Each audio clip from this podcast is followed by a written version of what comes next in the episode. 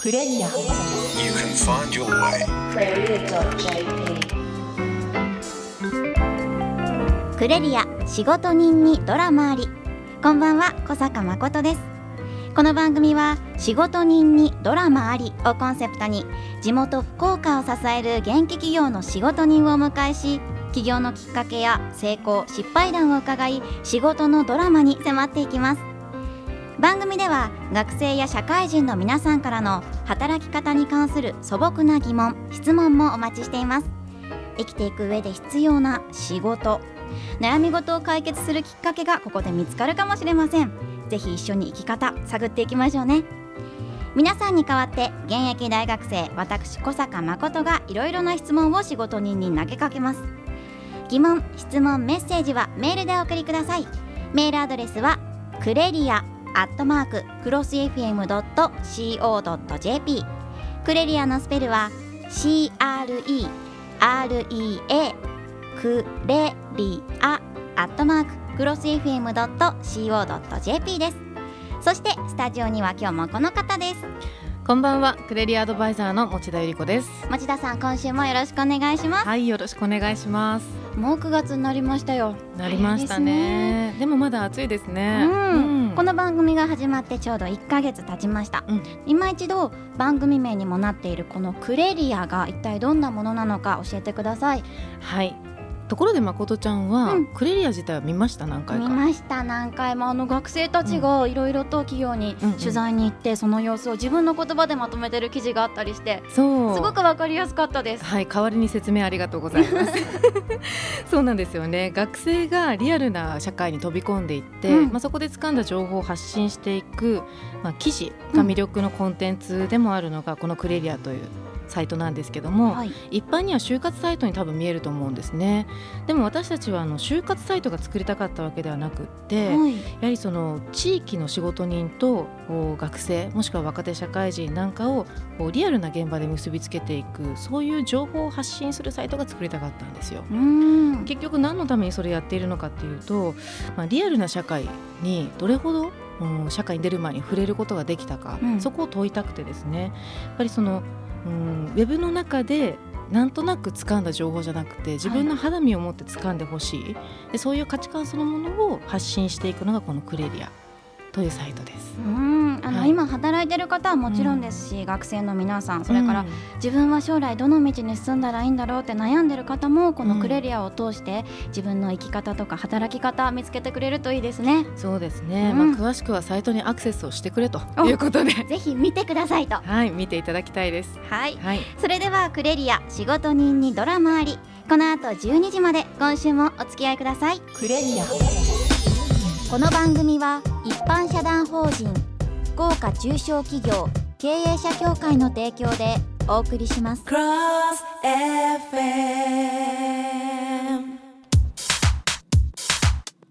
クレリア仕事人にドラマあり。それでは持田さん今週の仕事人のご紹介をお願いします。はい。今週の仕事人は株式会社 T&E 代表取締役社長岡部智博さんです。え岡部さんは2003年に愛知大学現代中国学部を卒業後株式会社電通九州に入社されました。2008年にお父様が経営されていた会社を承継することを決意し太陽グループに入社。2011年より T&E をはじめとするグループ5社の代表取締役社長に就任されています。えー株式会社 T&E というと誠ちゃん、えー九州新幹線全線開通 CM の制作でもおなじみですよね。はいはい、はい、カンヌ国際広告賞金賞うん受賞ということで、まあ、そのあたりのお話も伺いたいんですけども岡部さんはあの大学時代に中国台湾を行き来してですねかなり活発に活動されていたという情報も入っています。なのでそのあたりのですね学生時代の熱いお話も聞いてみたいなと思っています。はいというわけで今週は株式会社 T&E 代表取締役社長の岡部智博さんにお越しいただきました。岡部さんよろしくお願いします。よろしくお願いしよます。ろしくお願いします。もうこの今持田さんから紹介いただいたプロフィール聞いただけで、うん。おどんな人なんだろうとすごく興味が湧きましたけども、はい、36歳と爽やかでございます。そうですね。うん。こう映像で、ね、せっかく映像制作の会社なのに 映像でお送りできないのが残念。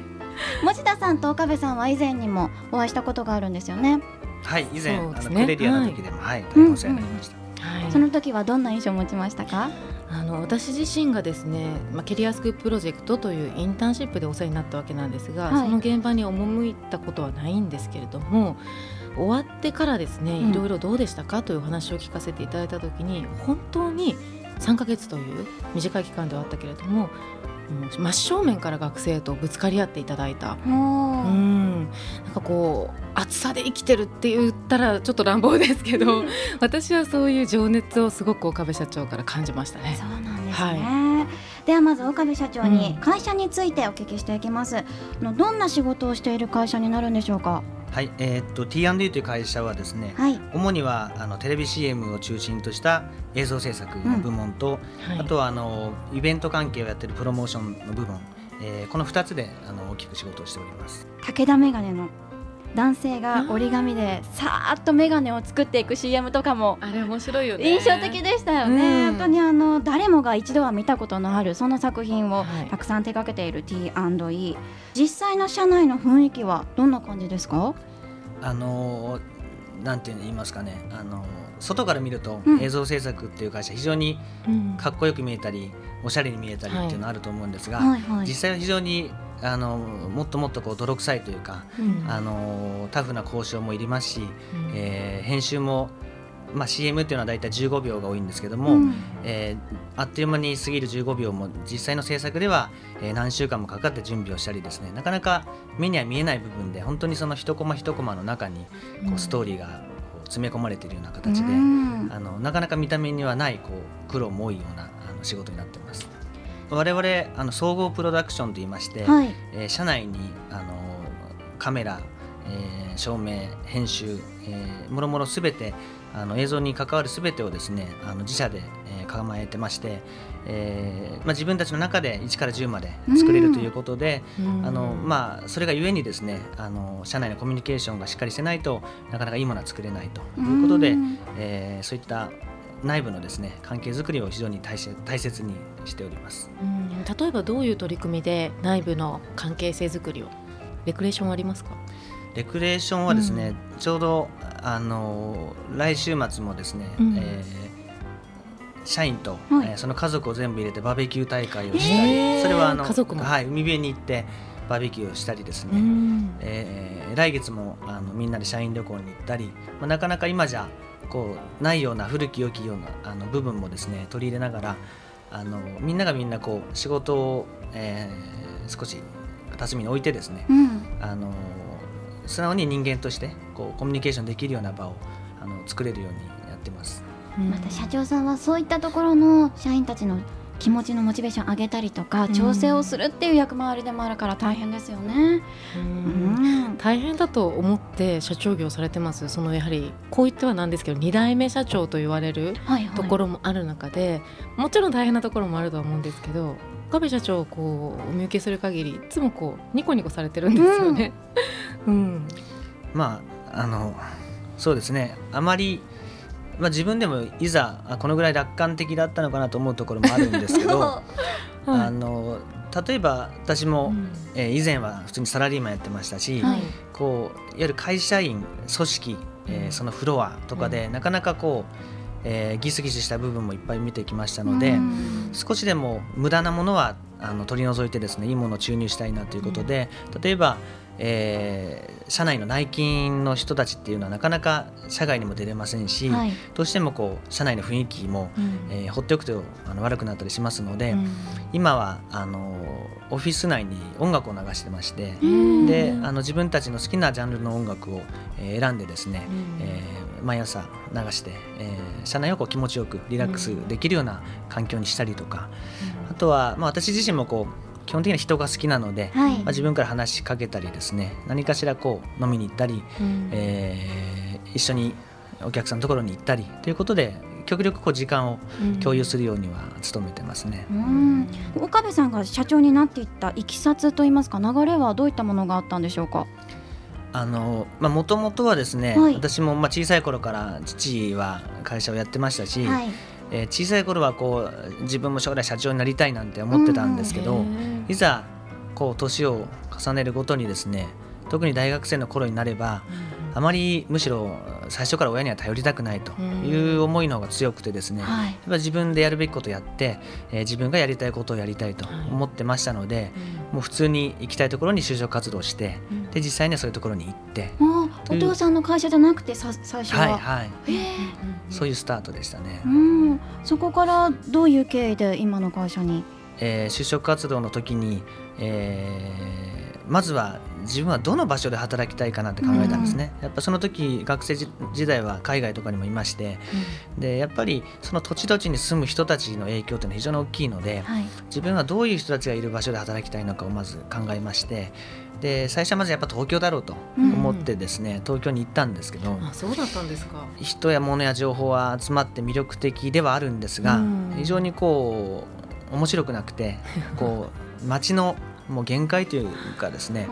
あのあここはもう別に自分がいなくてもいいなと思って、で日本各地を転々と歩いて街を見たんですがなかなかしっくりくる場所がなくてはい。でいざ自分の生まれ故郷である福岡に戻った時にまあこの独特なあのアジア感のあるこの風土にですねやっぱりここで働きたいなということでまず福岡で働こうということでまず福岡を決めましてうん。でそれから何を働きたいかその時まだ実は決まってなくて、はい。じゃあ福岡で何を自分がしたいのかなって考えた時に、えー福岡という街を調べたらですね非常に中小企業が多い街だと。うん。で東京に行けば大企業で、まあ、誰もが知ってる有名な企業がたくさんあるんですが中小零細企業が多いということはなかなか知名度がない知らない会社が多いうん。というふうな中でこうビジネスをしようとした時に、やっぱり人と人が知っておかないとあの社長さん知ってるとかあの人知ってるとかうんうん。いう人のつながりがないとビジネスにはなかなかなりえない街なのかなと思って、でそんな福岡でこう人脈とかネットワークを作るのにあのどんな仕事が面白いかなと調べたらですね、はい。広告代理店っていう仕事があの全ての業種に出入りできると、うん。まあ、うん全ての業種のその商品とかサービスをお手伝いする、えー仕事なのでですね。えー広告代理店は非常に面白いなと。で福岡中の会社に出入りできるなということで福岡に構えるその電通九州という会社があってでここで働きたいとうん。いうふうにあの素直に思いまして、うん。で本当にそこ一本に絞って就職活動をやって一本だったんですか？今思うとゾッとするんですけど。すごいですね。えね本当にあの今30社40社平気でどこでもいいからってエントリーする就職活動生もたくさんいると思うんですね。ね、それはそれでね悩みもあるんだろうけど、うん。闇雲感っていうのがちょっと伝わってくるよね。そうですね、うん。こういうやり方もあるんだって勉強になりました。うん。クレリア今夜は株式会社 T&E 代表取締役社長の岡部智博さんにお話を伺っています。映像やイベントを通してその力で九州から福岡から元気を発信していこうというこの T&E ご出身は岡部さん福岡なんですよね、はい福岡出身です。で大学が愛知県の方に行って、うん。その在学中に中国や台湾に留学した経験があると。あのーいろいろな国がある中で中国や台湾を留学先に選んだ理由って何かあったんですか、あのー私は大学に入るまで2浪しまして、はい、自分の浪人時代の友達っていうのはほとんどみんな一浪で大学に行ってはい。でみんなゴールデンウィークとか夏休みに戻ってくるんですけど、うん。その時に話を聞くと大学行ってこういうことやりたいって言ってた人間に限って、えーみんな遊びほうけて、うん。みんな同じようになって帰ってくると。でそれを見た時に自分はこう苦しんで二浪の道を選んでうん。受験生活をしてるのにどの大学に行っても同じ生活であれば自分は苦労する必要もないし、なので本当に自分が大学で何をしたいのかを一生懸命考えないといけないなというふうに真剣に思いましてでちょうど当時ですねあのこれからはアジアの時代だなんてことが言われてましたので、はい。まあ、アジアに関する本を読んでたんですね。うん。で私の言ってた予備校の、まあ、ある企画で、えー日本と中国と韓国その3カ国の予備校を、えーサテライト衛星でつないでですね、うん。それぞれの国のセンター試験を比べてみようという企画がありまして、うん。でそれを、まあ、自分の国の言語に訳されたテストを解き合うということで比べてやったんですが、その時に、えーいわゆる現代文のあの問題に関して3カ国それぞれみんな回答が違いまして同じ問題なんですけど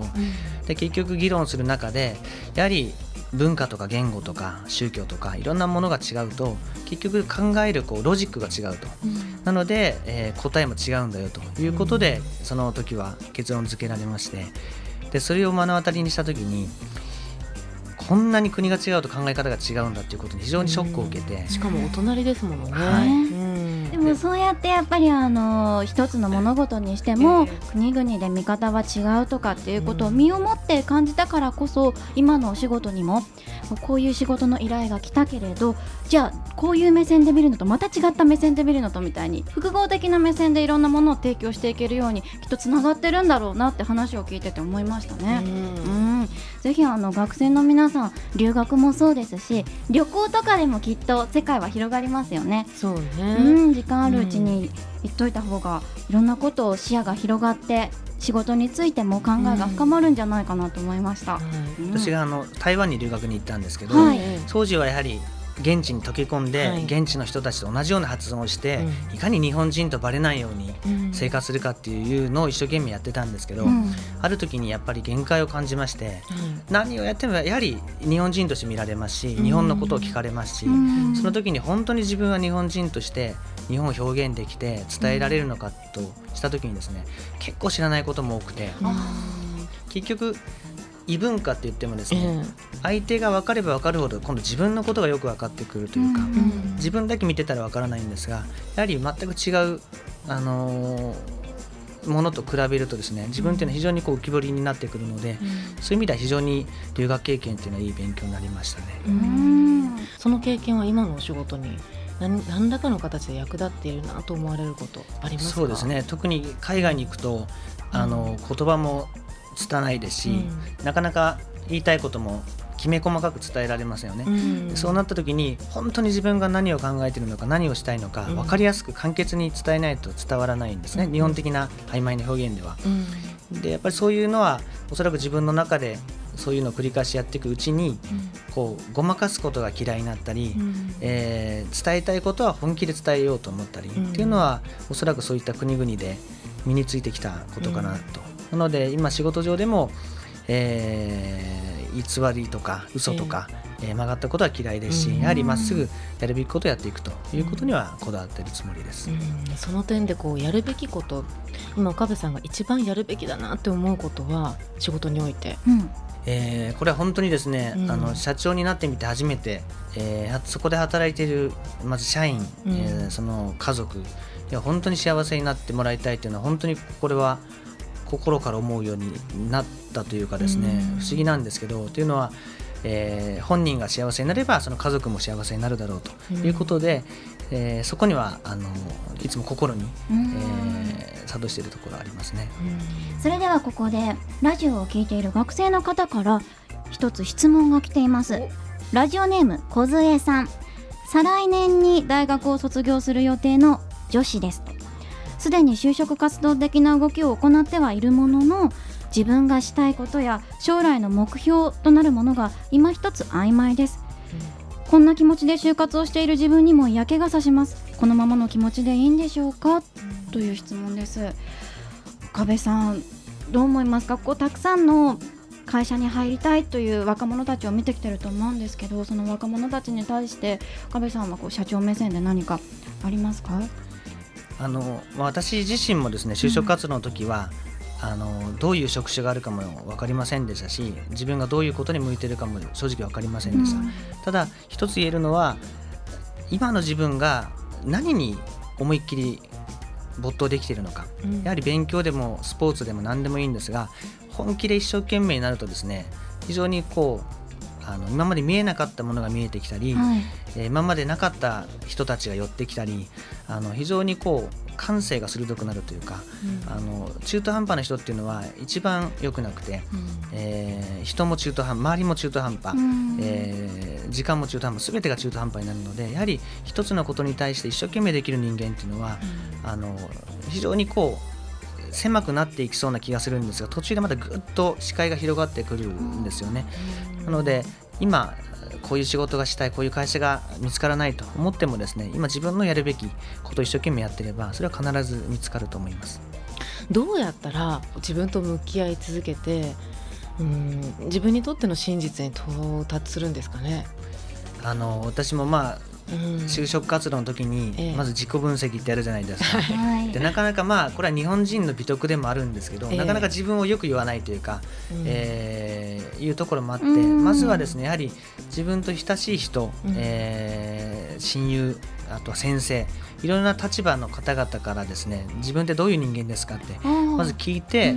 あのまあ、リアルにですねあのいいことも悪いこともまずヒアリングするのが一番早いかなと。なるほど。でその中でですね私もやったのはどうはい。今の最新の自分を知ってるかと。うん。でよくありがちなのは、えー3ヶ月ぐらい前に自己分析を書いたシートを半年間ぐらいずっと就職活動で同じものを使ってる人っていっぱいいるんですけど、はいありますね。でも就職活動してる中で自分は絶対成長してるんですよね。で自分も刻々と変わっていってますしなので私の場合は常にいろんな質問をこう箇条書きに書いてうん。200問ぐらい作ってうん。で常に毎日自分に同じ質問をぶつけてましたね。で今日はどう何が変わるのか。そうすると今の最新の自分の考え方とかこう反応っていうのが分かるのでうん。いざ面接とかでそういうことを聞かれてもですね、うん。まあ今の自分に近い形のこう答えが出やすいというか。うん。すごい。それは全く発想になかったやり方でね。ね真似してみてほしいですね。うん、小うん。杉さんもぜひねお友達とか近い人にいろいろ自分らしさってなんだろうっていうのを聞いてみることから始めるといいかもしれませんね、こんな感じでラジオの前のあなたからのメッセージもお待ちしています。アドレスはクレリアアットマーククロス FM.co.jp クレリアのスペルは CREREA アットマーククロス FM.co.jp 一人で悩まずこの番組で解決のきっかけをつかみましょう。それでは最後の質問です。岡部さん、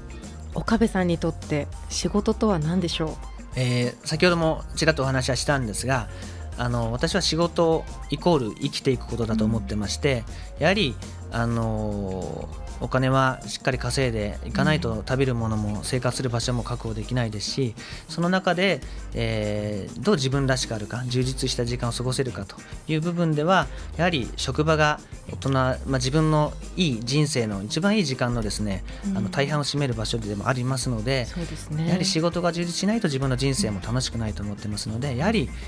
人生イコール生きていくことだと思ってます。というわけで今週の仕事人とはここまで。岡部さんありがとうございましたありがとうございました。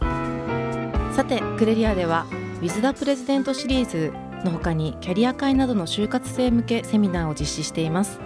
え詳しい情報はクレリアにアクセスいただき内容をご確認ください。今週のクレリア仕事人にドラマありいかがでしたか？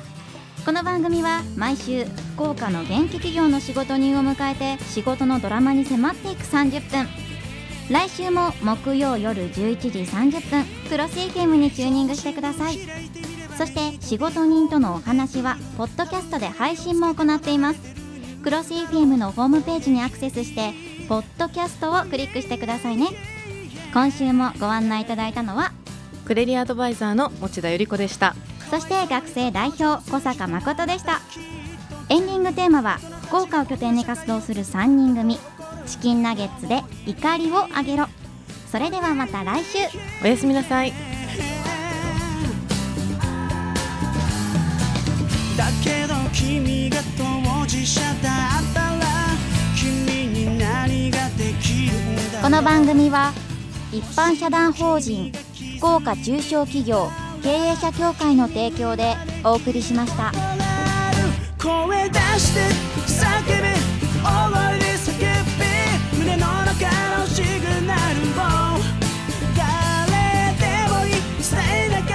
き